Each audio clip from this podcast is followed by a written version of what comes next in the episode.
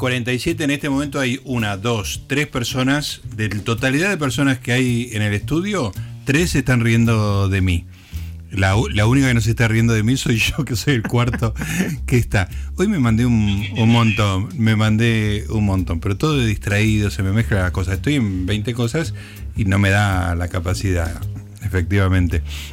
Así que bueno, estamos para hacer la entrevista del día estuve leyendo un libro sensacional, me parece una intervención política extraordinaria en medio de la pandemia, endemio, endemio que, complicado es decir, en medio después de pandemia. En medio de la pandemia, en medio de la cuarentena, eh, una intervención política muy fuerte que es hacer un libro que se llama Desobediencia Civil y Libertad Responsable. El libro está coescrito uno de los autores es Juan José Sebrelli, un reconocidísimo intelectual que eh, ha cumplido 90 años, este, no nos separa un abismo, como decíamos antes, pero eh, me parece un ejemplo extraordinario eh, la idea de desobediencia civil en una persona de 90 años que cuestionó los parámetros, los, los famosos protocolos, que lo hizo públicamente en televisión, que fue muy repudiado, que tuvo COVID, atravesó el COVID, estuvo internado este, y salió lo más bien y se bancó todo. Es un genio Juan José Sebrelli y un ejemplo cívico. ¿eh? Y su coautor es Marcelo Joffre. Marcelo es, eh, no tiene 90 años, tiene alrededor de 60, o sea que está más en mi liga, no nos separa un abismo, pero yo tengo unos años más que él, es eh, escritor, colabora en varios diarios, también en el suplemento literario de la Gaceta de Tucumán, tiene otro libro más con Juan José Sebrelli, que es Conversaciones Irreverentes, que también podría haber sido este, una idea respecto de desobediencia civil y libertad responsable. Bueno, hay muchísimos cuestionamientos, es abogado además, eh, Joffre, perdón, me faltó el, dato académico.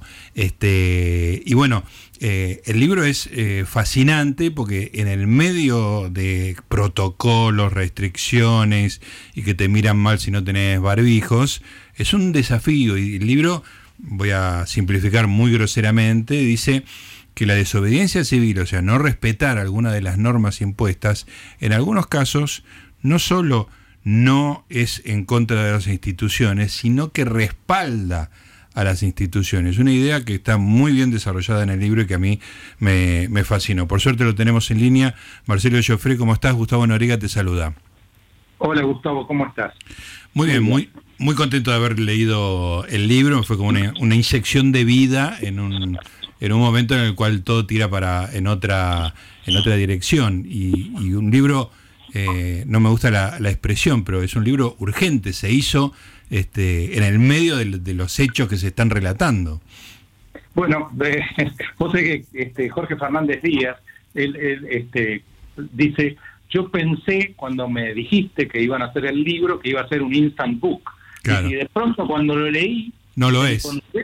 Que no lo es. Claro. Y lo, mismo me decía este, la gente sudamericana, Bobby Montes, se nos sorprendió. Y claro, lo que no tenían en cuenta es que eh, ahí hay por lo menos 70 años de reflexión en Sebrelli y por lo menos 40 en mi caso. Claro. Es está toda la reflexión de golpe volcada, ¿no? Eh, de manera tal que, si bien la, concreción fue eh, al estilo de los pichiciegos, ¿no? durante, de un modo así dramático, durante la, la cuarentena que nosotros decimos que fue como que nos operaron con un bisturí desafilado, la cuarentena. Eh, en realidad, lo que hacíamos era ir a buscar ya libros que estaban marcados y sobre los cuales habíamos pensado mucho. Acá hay, digamos, todo el tema este de la, violar la ley, cuándo se puede violar la ley o no. Yo cuando entré a la Facultad de Derecho, yo estudié con los grandes profesores, con Carlos Santiago Nino, con Genaro Carrió, con, con eh, Ricardo Guibur, o sea, eran los grandes profesores que a su vez habían abrevado en Bobbio y, bueno, en, en, Kelsen, en fin. Entonces, eh, fue todo un desafío porque ah, había que hacer una disrupción con la idea tradicional de lo que se llama técnicamente el dispositivismo, es decir, que la ley es la ley y hay que respetarla. Sí, claro. Eso eh, fue, digamos, todo un desafío. Marcelo, eh, me parece que justa lo que pasó es que se articuló en la Argentina el momento exacto para poner todo eso, todas esas ideas que ustedes tenían acumuladas en práctica, digamos, ¿no? En, nunca había pasado en democracia desde el año 83 un nivel de restricción de las libertades tan sistemático y un nivel de obediencia tan grande, digamos. Esto uno, uno puede pensar en Malvinas, pero bajo un régimen militar, en un conflicto bélico, pero acá realmente este, fue una, una un momento en el cual se articulaba todo, esto está acá, esto está en Rolls, Nozick y eh, John Stuart Mill. Eh, fue un momento, digo, lo, meritorio es, eh, son dos cosas. Una, esa acumulación de 110 años de, lectura de los dos, de lectura y práctica, por supuesto, pero después la energía para, para convertirlo en, en un par de meses, digamos, en un, en un libro realmente sustancioso. Lo que fue el verdadero detonador de esto fue la intervención pública de Juan José en el programa de TN de Diego Seidman. Claro. Eh, él ahí, eh, él lo que plantea es si los comerciantes están muriendo de hambre, si hay un padre de familia que hacía unas changas y tiene que dejar de hacerlas y está en esa especie de disyuntiva sartreana para decirlo en términos del ídolo laico de Juan José, de eh, darle de comer a sus hijos o cumplir la norma de la cuarentena, no habría ninguna duda que en esos términos el comerciante que se funde o el padre que no le puede dar de comer a los hijos, ante esa disyuntiva es obvio que lo que tiene que hacer es no cumplir la ley. Ahora, ¿cómo no cumplirla? Seigman en ese momento nos lo contó tres, cuatro meses después, dice que cuando Juan José, estábamos en mayo en ese momento, cuando Juan José lo dice, sentí, nos dice él, la misma sensación que cuando los aviones empiezan a moverse por turbulencias y, la voz en off dice, abróchense los cinturones de seguridad. Dice, porque me pareció que estaba diciendo una locura. Dice, y ahora me doy cuenta, cuatro o cinco meses después, lo pertinente que era lo que él manifestaba. Porque hay que decir, eh, Marcelo, que la, el consenso en mayo estaba totalmente opuesto a eso, el nivel de obediencia a las restricciones era el consenso real, ¿no? De no este, manipulado o no, pero era real en la gente que, eso era una locura, que había que obedecer porque si no te morías. Claro, cuando salió la señora Sara, que esa señora... Sí, para, para mí le tenemos que dedicar varios párrafos a, a mi ídola Sara. Claro, ella sale, es muy interesante porque, porque muestra casi todas las facetas de lo que es la desobediencia civil en sentido estricto. Eh, la desobediencia civil en realidad hay, hay mucha gente que cree que es para las dictaduras. No, exactamente al revés. Claro. Ante una, ante una, ante una democracia casi perfecta, en, donde los problemas que se plantean no son urgentes, la solución es el voto. Es decir, se espera, se espera que lleguen las elecciones y con el voto se modifican las políticas. Del otro lado, en una dictadura tampoco es pertinente la desobediencia civil. En una dictadura lo que es pertinente es el tiranicidio. Claro. Ceausescu, matarlo al, al, dictador, sacarlo de algún modo, una revolución. Ahora, ¿cuándo es pertinente la desobediencia civil? Cuando en una sociedad democrática, democrática, pero con fallas graves que están afectando derechos individuales, básicamente vida, propiedad y libertad, que son los tres derechos que plantea Locke, ¿no? Cuando se están afectados algunos de esos tres derechos, entonces el, el, eh, y afectan a un grupo o a ciudadanos individuales, eh, esos ciudadanos tienen derecho a ejercer la desobediencia civil siempre que lo hagan de modo público, es decir, no a hurtadillas. En esto se diferencia del delincuente común. El delincuente común se esconde para violar la ley. y, en cambio, el desobediente civil no, lo hace de manera pública. ¿Por qué? Porque él lo que busca es modificar esa parte de la legislación que está afectando al grupo o a la persona. Claro, eh, discúlpame, vamos punto por punto, pero esto me resulta súper interesante. El ladrón al esconderse, más allá de que está escapando del castigo, de alguna manera legitima la ley, porque dice, este, lo que yo estoy haciendo no se puede hacer a cara descubierta, ¿no? Le está dando legitimidad a la ley. Exacto, en cambio, el, el eh, el desobediente civil lo hace de modo tal que la policía pueda calcular su conducta. Fíjate vos que con la señora Sara es muy interesante esto, porque la señora Sara cuando se le acerca los policías, estamos pensando en una señora que eh, tres kilómetros a la redonda no había nada, y ella quería tomar sol. Se le acercan tres patrulleros con diez policías y ella le dice, soy una mujer de 80 años que quiero tomar sol, una especie de diógenes. ¿No? contemporánea. claro, total. Soy una mujer, una, mujer vieja, no le hago mal a nadie. Sí, sí. Bueno, este es un segundo punto de la definición de desobediencia civil. Por lo cual, por ejemplo, no entrarían los piqueteros. Claro, no estás dañando a nadie. Claro, no está dañando a nadie. Exacto. No está, perjudicando a nadie. Hay una frase, Marcelo, que me encanta de Sara, que, la guardé en una captura de pantalla, este, que, va en la misma dirección, porque es la racionalidad pura. Le dice, si usted vuelve dentro de una hora, no me va a encontrar. Claro. Eh, o sea, es, un, es un no hecho que ella esté ahí tomando el sol, ¿no es cierto? Claro. Eh, tenemos, que era público, que era no violenta la acción. Claro. Y que apuntaba que apuntaba no a hacer una revolución, a sacarlo Alberto Fernández, sino a modificar una parte, una parte de la legislación que no estaba de acuerdo con el sentido comunitario de justicia. Claro. Porque una vieja tomando sol sola en un parque no le hace mal a nadie y nadie en la sociedad va a estar en desacuerdo con que ella lo haga. Claro. A punto tal que cuando los policías la, la llevan de vuelta a la casa, y le preguntan al juez qué tenemos que hacer, el juez le dice nada. Eh, esto, digamos, es igual que los primeros cristianos en el Imperio Romano. Los primeros cristianos, vos sabés que los obligaban a hacer reverencias a las estatuas paganas. Sí.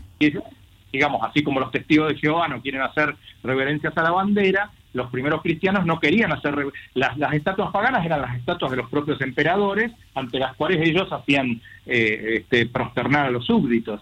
Y, los, los primeros cristianos decían no no lo vamos a hacer porque nosotros solo nos prosternamos ante ante este, deidades este, que nosotros reconocemos a Dios y entonces eh, los emperadores era muy curioso porque cuando los agarraban no haciendo esto en realidad no los perseguían. Ajá. Porque en el fondo sabían que era, que era injusto lo que les estaban planteando. Claro, claro. Es muy bueno eso, claro. Y esta, es un poco la definición. Ahora después lo que hay que ver es cuándo, lo que es muy interesante, cuándo eh, está, digamos, habilitada la persona, y ahí hace una diferenciación Ronald Dworkin, que es un, filósofo muy, muy interesante de Harvard. Eh, él, él, pone tres categorías, ¿no? Él dice, bueno, Posibilidad uno, que el, ante una norma que se considera que, viola derechos individuales, eh, libertad, este, la libertad de circulación, propiedad, Vicentín, o, que le secuestraban autos a la gente, o vida, Luis Espinosa, o la gente que, mató a la policía de, este, Puntana, ¿no? de, Rodríguez Sago. Eh, ante, ante situaciones así, ¿qué tiene que hacer el desobediente? Eh, acatar siempre la ley, posibilidad uno. Dworkin dice no. Entonces quedan dos posibilidades. En la otra punta, desacatarla siempre. Y en el medio, en el medio, una posibilidad intermedia que plantea Dworkin que es desacatarla mientras un juez no diga que tiene que acatarla. Claro.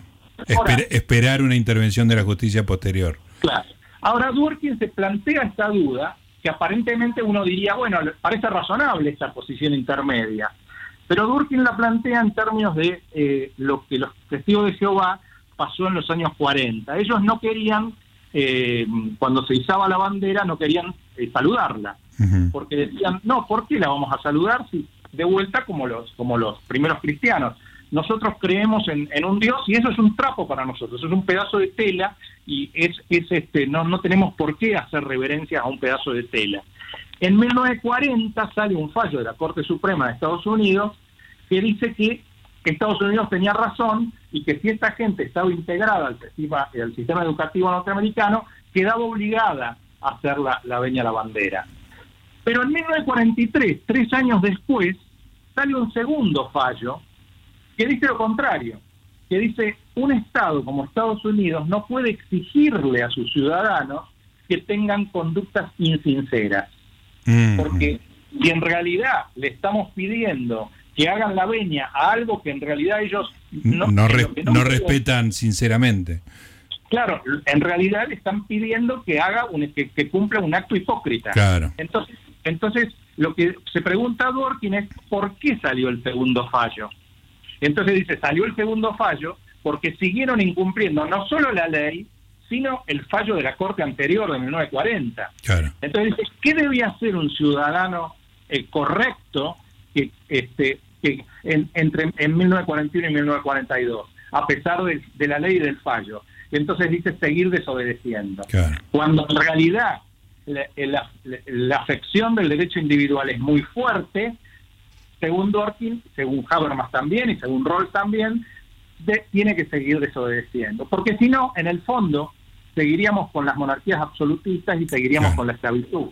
Eh, Marcelo, en el, en el caso de, de Sara, yo este, me encontré con mucha resistencia porque eh, a mí me pareció genial lo que hizo y la, la defendí públicamente. Los argumentos que me daban en contra en las discusiones virtuales en las redes sociales era iba por el lado del imperativo kantiano, o sea, si ella eh, lo hace y lo hacen todos es un riesgo sanitario. ¿Se aplica esa argumentación? ¿Cómo, cómo se la desbarata? Bueno, es que Sebrelli justamente cuando lo plantea en lo de Diego Seidman, él dice que, que todos que todos los comerciantes levanten al mismo tiempo Claro. las persianas de sus negocios. Eh, y entonces, ah, ¿por, ¿por qué dice esto? Porque en realidad el imperativo kantiano llegaría, llevaría a, la- a- a una cuestión contraria, porque en el imperativo kantiano, si todos hacen lo mismo, entonces se viene abajo todo el sistema. Acá no era así. Si, en realidad, si todos hacían lo mismo, pero de un modo no violento, Claro. es decir, si todos salían a tomar sol, pero con la distancia suficiente, Claro. si todos salían a tomar sol, pero con su barbijo este, correspondiente, si todos salían a tomar sol, pero este, no, de, no en grupos, sino solos, etcétera, etcétera, como pasó en Suecia, como pasó en Uruguay, no había ningún riesgo. Claro. Está muy bien. Marcelo, me, me acordaba mucho con el tema de Sara. A fines del año pasado, la verdad que no me acuerdo bien el tema, eh, por qué protestaba Jane Fonda. Pero Jane Fonda iba todos los viernes, creo, a las escalinatas del Congreso hacer una protesta. Iba con el cartelito, eh, estaba prohibido estar en las escalinatas del Congreso haciendo esa protesta, y entonces iba la policía y la metía presa unas horas. Y ella no se resistía porque, como dice el, el famoso dicho, no cometas el crimen si no vas a cumplir la condena, digamos, ¿no? Ella cometía un delito, infringía la ley y aceptaba las consecuencias de eso, las consecuencias legales. ¿Se entiende la idea, Marcelo? Sí, por supuesto, eh, vos la debes conocer a Ivonne Bordelois, ¿no? Sí, Eh, es una gran lingüista y ella estudió en Estados Unidos en los años 60 y tenía de profesora a Naum Chomsky. ajá, eh, en, el, en el Instituto Tecnológico. Eh, y, y ahí justamente eh, el problema que siempre tenía, ella me, me contaba a mí, que, que Chomsky vivía preso. Siempre lo llevaban preso. por- se perdía todas las clases. Claro, y ella dice, estudiábamos, las preparábamos para el examen y de pronto el tipo lo llevaban preso porque iba a hacer los famosos sentadas, Claro. las famosas este, manifestaciones contra la guerra de Vietnam. Eh, y hace muy poquito, cuando murió, eh, ¿cómo se llama este personaje a cuyo, a cuyo funeral fueron tres presidentes, entre ellos Obama? Ah, sí, que sí, era sí. un- este, ahora se, se me fue el Sí, nombre. a mí también. Sí, este, Luis me sale, pero no estoy seguro de que sea Luis. Sí, sí, sí, era, era, era, era Lewis, Lewis, creo que se Lewis. pronuncia, me lo dijo Navi el otro día. Ahí está. Este, eh, eh, Obama lo que dijo es que justamente Lewis lo que hacía era desobediencia civil y llamó en el funeral, cuando hizo su discurso en el funeral, a que hubiera muchos más Lewis, muchos más Claro. desobedientes civiles, porque es en realidad, digamos, es lo que en ese sentido se estabiliza la democracia, porque nunca es el Estado el que es ortopédico respecto de la sociedad y de las normas. Ujú. es, es- es el individuo y los grupos y la sociedad la que es ortopédica respecto del Estado y de las normas, la que va un paso adelante y va logrando que las normas se modifiquen. Eh, eh, eh, en ese sentido, digamos, la vanguardia siempre está del lado de la sociedad civil, del lado de... Ahí están como los yacimientos ricos y tensos de una sociedad que son los que la modifican. Si vamos a esperar si, la gente hubiera esperado a que el Papa le diera la autorización, los propios cristianos, ¿no? Para usar preservativo, todavía estarían esperando. Claro. Empezaron a usarlo en los famosos eh, en los famosos Roaring Twenties, ¿no? Este, cuando salió y los empezaron a usar y, todos los cristianos y católicos lo usaban a pesar de que la norma eh, religiosa se los prohibía. Es muy buena esa idea y hay un capítulo, hay un subcapítulo dentro de un capítulo que se llama La desobediencia civil estabiliza las instituciones, que para mí fue como si tengo que sacar una idea de todo el libro que está lleno de ideas y ejemplos y es muy divertido, además de, profundo, para mí la idea que, incorporé eh, al leerlo es esa, que la desobediencia civil es, eh, le da un rol al individuo muy protagónico y que, eso está demostrado por la historia, digamos, ¿no? Y fíjate que eso, eso se da justamente solo en las democracias, porque nosotros ponemos el caso de Sophie Scholl, ¿no? Una chica que era estudiante de biología en la Alemania nazi, creo que era año, si mal no me acuerdo, año 43, ella sale a panfletear, a dar panfletos eh, antinazi. Una chica que creo que tenía 22 años. Sí, muy chiquita con los compañeros, sí. Sí, este, hay una película. Sí, hay una película bastante floja, pero cuenta el, tema, digamos, ¿no? Bueno, la, la juzgan y la condenan y la ejecutan a muerte, y aplican la pena de muerte en el mismo día. Claro. ¿no? Eh, eso, digamos, pudo pasar, eso pudo pasar justamente porque eso se había convertido en una dictadura. Y eh, en realidad eh, en, un, en un sistema relativamente democrático, eh, las leyes que son legales pero no son legítimas y la gente no las acata, es, digamos, ahí es donde se puede modificar. En una dictadura y no sé, en una dictadura lo sumo puede pasar lo que pasó con el caso de Sophie Scholl. Hoy una plaza de Múnich se llama Sophie Scholl. Pero bueno, lamentablemente ella tuvo, que, caer, digamos, con el, la, mataron, ¿no? Claro, en términos gruesos, en una dictadura obedeces o te matan. En una democracia podés desobedecer y no, no siempre, pero muchas veces podés hacer avanzar a las instituciones gracias a tu desobediencia. Esa es un poco la idea, si no me equivoco. Esto, esto para mí, para mí que yo yo cuando entré a la Facultad de Derecho yo estudiaba con los grandes profesores, como te contaba antes, con, con, Nino, con, con Genaro que eran positivistas, me resultaba difícil porque siempre la idea era hay que cumplir la ley porque en realidad la ley divina o natural no la podemos descubrir. Kelsen decía, la, la ley, si, si existiera una cosa tal como la ley natural, eh, no sería necesaria la ley positiva porque sería como alumbrar mientras estamos con la luz del día. Sin embargo, digamos, hay dos cosas que, que pueden, digamos, llamar a la reflexión para tratar de, cambiar esa idea, ¿no? Que aparentemente era, era cierta, pero cuando uno la va reflexionando, ¿quién fue el, este, el, el, gran, este, el gran teórico jurídico del nazismo? Carl Smith. Carl Smith. Y Carl Smith era ultra positivista. Claro, claro. Por supuesto porque justamente la ley, aunque fuera ilegítima, él decía que había que respetar. Había que respetar la ley que decía que si tenías tres cuartas partes de, familia judía, te podían hacer, podías perder derecho, digamos, ¿no? Claro, Pero era la ley, claro. Entonces, este Fíjate, en la Argentina es muy interesante, porque en la Argentina eh, es, es un país en donde sus grandes teóricos del derecho decían que este, había que respetar la ley cuando ya había habido seis, siete golpes de Estado. Es decir, había quedado claro que la ley no se autoabastecía, que no lograba, que no lograba solucionar cuando alguien era, era peor, porque cuando alguien la violaba, como un militar que venía y la violaba, salía a la corte a legitimarlo y transformaba en ley lo que era la no ley. Entonces, en esas condiciones, la única solución no era esperar que la ley solucionara la ley, sino esperar que el milagro fuera exógeno, es decir, que la sociedad produjera el milagro de transgredir la ley para cumplirla. Claro. Eh, Marcelo, eh, El último capítulo del libro eh, se llama Liberalismo de Izquierda. Tiene una serie de, nombres que van desde John Stuart Mill hasta Vargas Llosa. Confieso que es una idea en abstracto que me seduce mucho, este, que por ahí no tiene mucho prestigio en la Argentina y que en algunos casos a mucha gente le resulta como contradictorio la idea del liberal de izquierda. ¿Podés desarrollar un poco esa posible posición política que en Argentina no tiene muchos ejemplos?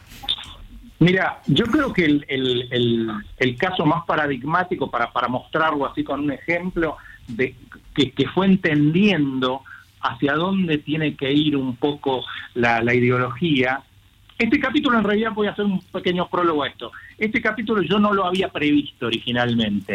Y cuando llegamos a la pospandemia, llegamos, habíamos terminado, con Juan José escribió la pospandemia, y ya él estaba, este, todavía no había entrado con el COVID, no había, no le había sucedido esto. Me dice, no me convence que terminamos, terminemos acá. Falta algo, y Juan José tiene una intuición literaria fabulosa, ¿no? falta algo que le demos a la sociedad alguna esperanza. Algo propositivo, ¿no? Claro, dice, pero la futurología es algo que, no va conmigo, la futurología para los magos, para los, para los pitonizos, no para mí. Dice, pero tenemos que, bueno, digamos entonces qué es lo que nosotros deseamos. Claro. Eh, Francis Fukuyama, en los años 90, eh, planteó el fin de la historia en su famoso libro, eh, en donde él planteaba que el capitalismo había ganado en toda la línea.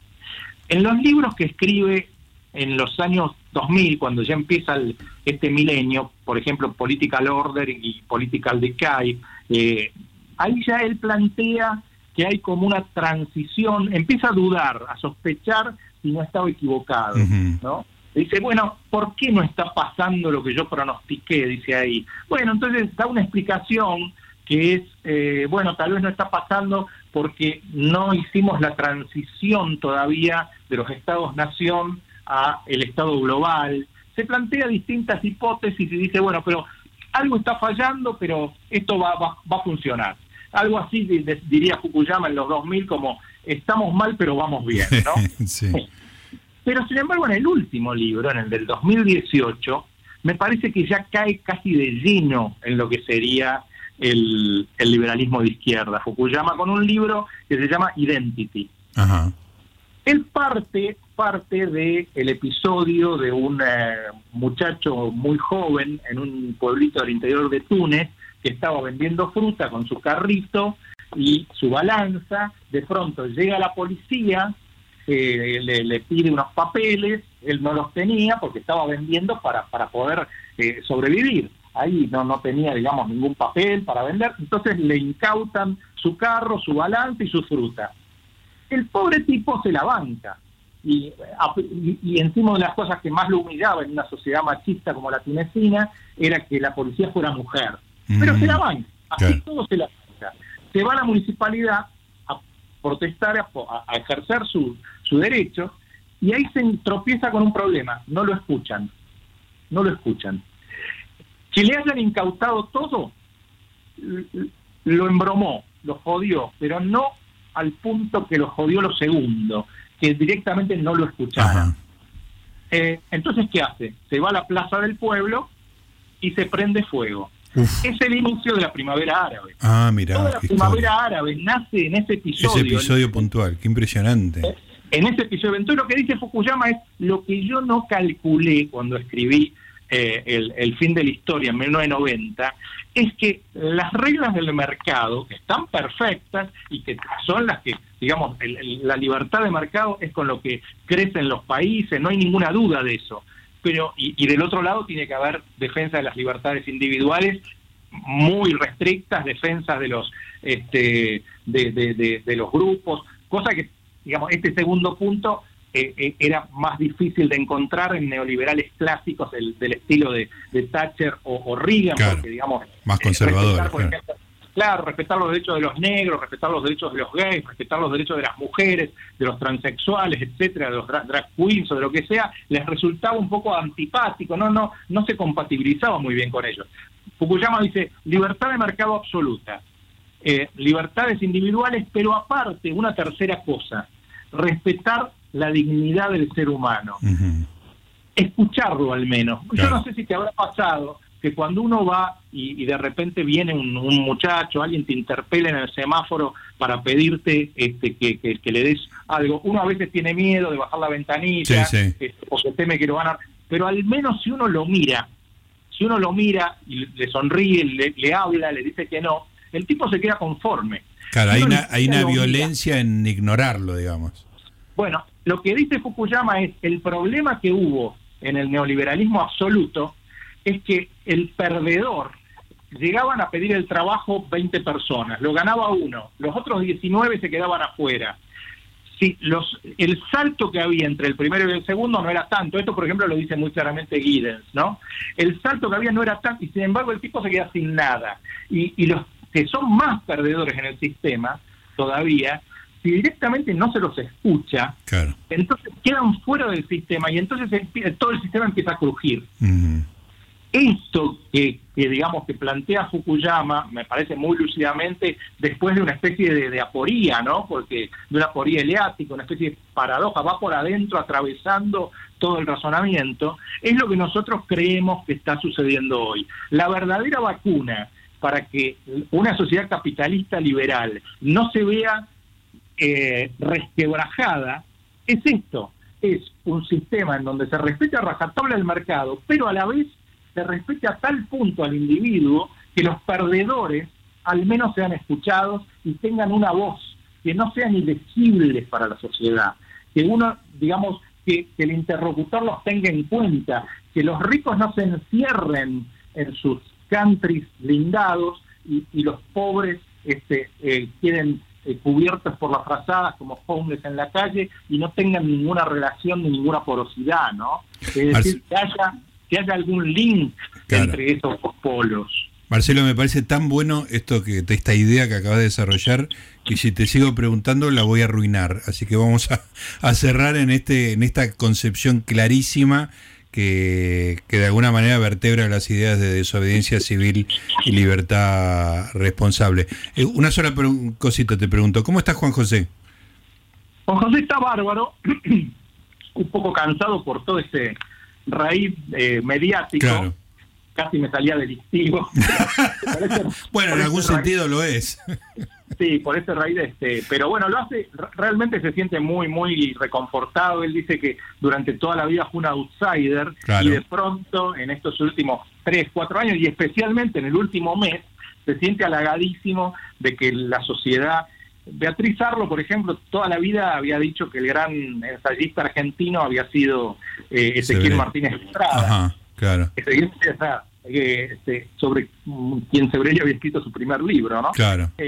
Una rebelión inútil. Y el jueves dijo, Sebrelli le ganó la batalla cultural a Gino Germani en tanto sociólogo, silvestre contra sociólogo académico, que era Germani se convirtió y hoy lo veo hoy lo veo como un como el verdadero ensayista argentino. El gran ensayista argentino dijo y eh, Beatriz Arlo se podrá equivocar en política mucho pero es la crítica literaria más grande número de uno sin sin lugar a dudas y además hay que eh, acotar la, valentía de Juan José Sebrelli, eh, siempre al costado de lo que piensa todo el mundo, con, llevándole la contra sin tener miedo de lo que diga. la verdad que es una gran figura. Eh, Marcelo, un gusto haber conversado con vos. Felicitaciones por este no instant book que se hizo en tiempo récord, pero que tiene una sedimentación de muchísimo tiempo. Te Gracias a ustedes y, felicitaciones por acordarse de Isidoro Blanchard en el programa. Viste qué maravilla, era amigo tuyo, me dijiste. Sí, fue amigo y, yo iba a veces a ese departamento en la calle Talcahuano, es un departamento ahí de, Talcahuano, creo que si mal no me acuerdo, y Marcelo T. Alvear, este, en los años 90.